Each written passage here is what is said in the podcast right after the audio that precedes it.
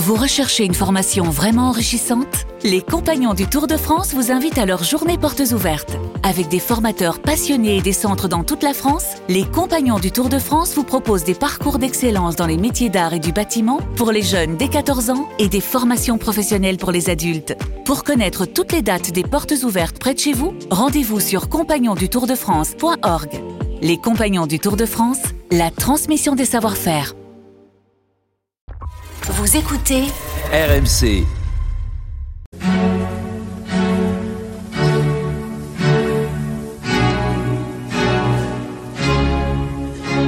Église d'aujourd'hui, une émission de Régis Burnet.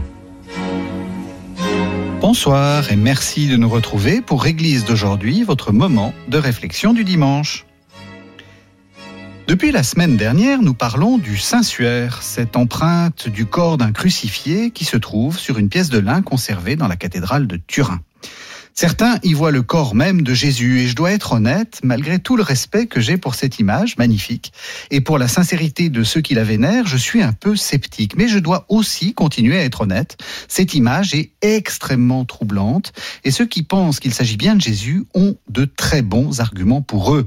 Et je vous, je vous propose d'écouter ceux de Brunor. Bonsoir Brunor. Bonsoir Régis. Vous êtes euh, dessinateur et vous venez de faire paraître aux éditions Brunor justement l'empreinte transfigurée c'est dans votre grande série des, indispensables. Alors, euh, je l'ai dit, cet album est, tout à fait intéressant parce que, euh, sous une forme très agréable à lire, hein, on peut euh, avoir tous les arguments en faveur de, de, cette image, qui encore une fois est très très troublante. Et il y a un premier argument qui est là aussi effectivement très très difficile à expliquer si on veut si on veut dire que cette image est un faux ou que c'est une une peinture, c'est que les mains sont pas dans la bonne position.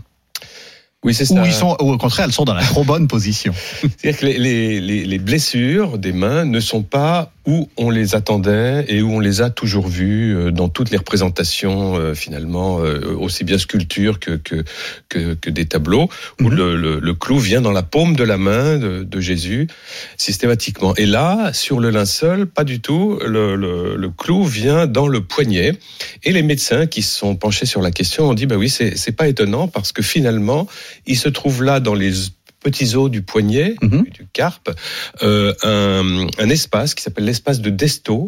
Et si on fait des expériences, bien sûr, sur des cadavres, eh bien, on voit que c'est très facile de planter un grand clou euh, là, entre les petits os. C'est comme si, voilà, c'est tout à fait approprié. Et surtout, on comprend que si les clous avaient été dans les paumes des mains, c'est beaucoup trop euh, euh, flou à cet endroit-là. Les, les, mains, les, les mains s'arracheraient des clous, oui. euh, tomberaient à cause du poids euh, du condamné, etc. Et donc, euh, comment se fait-il donc s'il y a un faussaire, qu'un faussaire du, du Moyen Âge n'est pas représenté comme on représente d'habitude, puisque l'objectif d'un faussaire, c'est surtout d'être cru. Et s'il fait quelque chose d'inimaginable pour le public, eh bien, on va dire, bah non, c'est nul, ça ne nous intéresse pas. Voilà. Surtout que, euh, le, fort heureusement, la crucifixion euh, ne s'est pas trop perpétuée aux époques chrétiennes, et donc personne n'a vu le n'a vu de crucifié depuis très longtemps. Donc personne ne sait ces détails un peu un peu sordides et un peu morbides de des mains. Alors qu'avant, il y avait les, Romains, c'est un supplice romain, la, la crucifixion. Les, les, Romains ont crucifié des quantités de, de, de, de révoltés esclaves ou de, révoltés juifs euh, des guerres euh, de 70, 135. Vraiment, ils ont l'habitude, c'est leur, c'est leur torture préférée, et c'est en plus un pilori. Donc, il faut que le cadavre, euh, enfin que le, condamné reste longtemps pour dissuader d'autres de faire comme lui et, de s'attaquer à, César. Voilà. donc, il faut qu'il soit bien accroché. Il faut qu'il soit bien accroché. et ça, bon, c'est c'était pas pensable euh, avant. Quoi. Oui. Alors on va continuer sur le sur le cadavre, enfin sur l'image que, que du, du, cadavre. Euh, vous dites aussi euh, il y a beaucoup de lacérations, il y a beaucoup de il y a beaucoup de traces de, de, de, petites, de toutes petites lacérations, comme s'il y avait eu des, des, sortes de petites coupures. Et ça aussi, vous dites, c'est assez curieux. Alors là, bon, là, donc les spécialistes identifient exactement ce qu'on a appelé dans l'Évangile la flagellation. Mhm. Et alors ça, c'est un des voilà, si vous voulez les, les, les, énigmes que je présente dans cette bande dessinée, il y en a une vingtaine, mhm. euh, sont pas pour convaincre les gens que c'est un, un, authentique ou un faux. C'est pas mon, mon travail. Moi, c'est plutôt une approche journalistique. Mhm. Consiste à dire voilà, comparons euh, deux ou trois. Euh, comparons l'homme du linceul, puisque nous avons là la trace de ce qu'il a vécu. Comparons-le avec l'homme des évangiles, euh, Jésus condamné, dont nous avons aussi euh, là des, des, euh, les- les- les- l'histoire par les, par les évangiles, et, com- et- et comparons, si nous souhaitons, avec les, les artistes, ce qu'ils en ont fait. Oui. Et ça, c'est très très intéressant parce qu'il y a trois points qui sont absolument euh, partagés par l'homme des évangiles et l'homme du linceul, et ces trois points euh, peuvent aider justement à, à- à penser que quand même il est arri- arrivé là quelque chose de tout à fait original. Et qu'est-ce que c'est? Eh bien, il y a ces coups de fouet.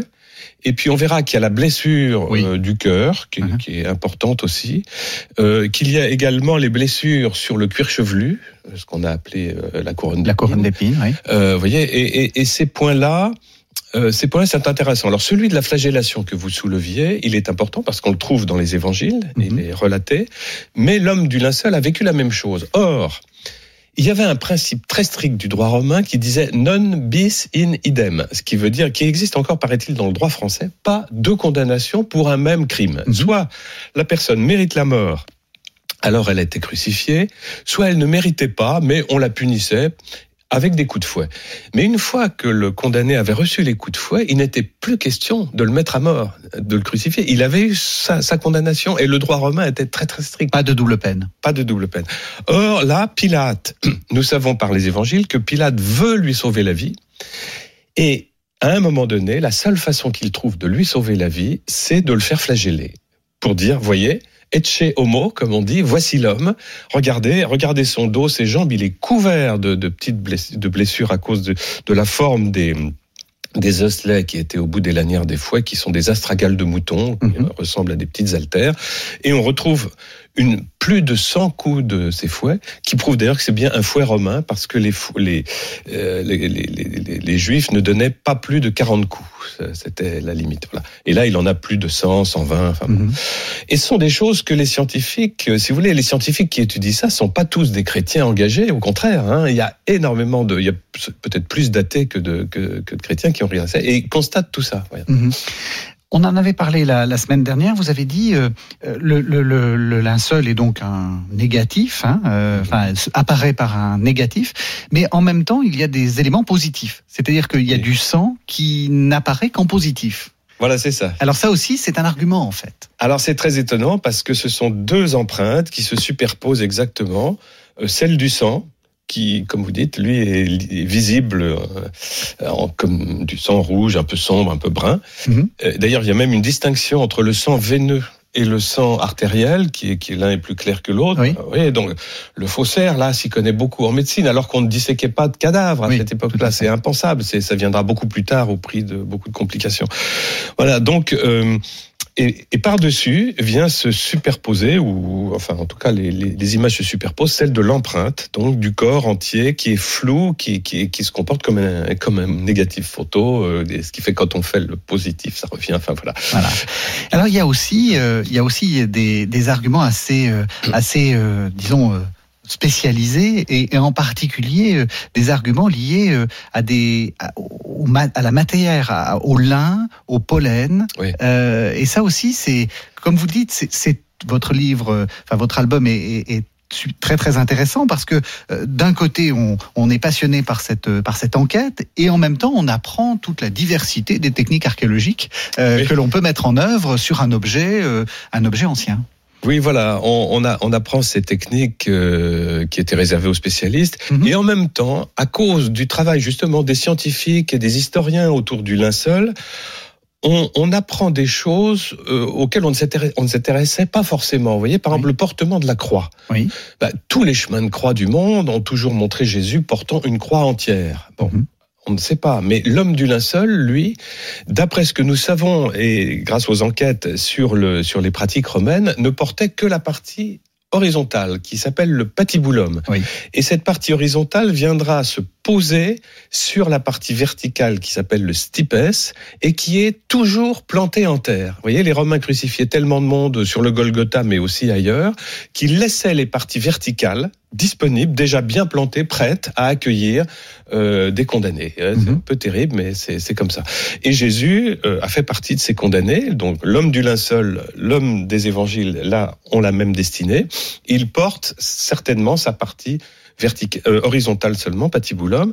Et non seulement il la porte, mais il est tellement affaibli par les, les coups de fouet que immédiatement il faut le faire porter par quelqu'un d'autre parce qu'il serait mort là euh, sur le champ. Mhm. Or, les Romains voulaient que ça dure. Et donc, ah, faut surtout pas, c'est pas par bonté d'âme qu'on recrute Simon de Sirène, mais Oui. c'est parce que Ce personnage qu'on trouve dans les il- évangiles. hein. voilà, Oui. sinon il va, il va mourir et, on- et tout sera raté.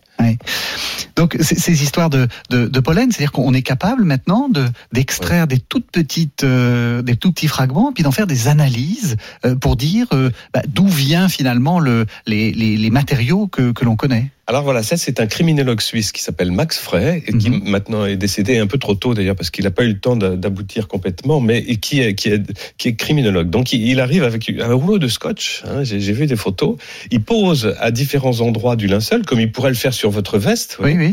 et pour dire, eh bien voilà, euh, je, je vais les regarder au microscope électronique, et qu'est-ce que je trouve? Eh bien, je trouve des, des hum, pollens qui sont euh, uniquement existants dans telle région. Vous voyez Donc, on va pouvoir, évidemment, il y a des pollens qui sont un peu partout dans, dans le monde, mais d'autres qui sont spécifiques de la mer Morte ou de la région de la Galilée, et c'est ça qu'il a trouvé, ce qui nous prouve apparemment Mhm. que euh, le linceul est passé par ces régions.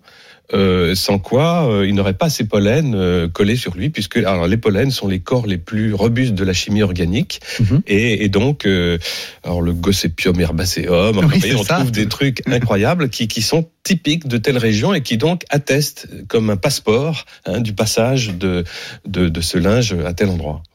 Et donc, on trouve des trucs incroyables que l'on que l'on lit dans votre dans votre ouvrage, Brunor. Je rappelle le titre de cet album, L'empreinte transfigurée.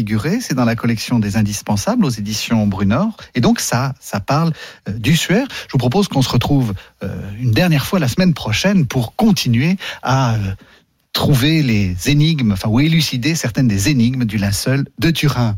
Volontiers. Bonne soirée à tous.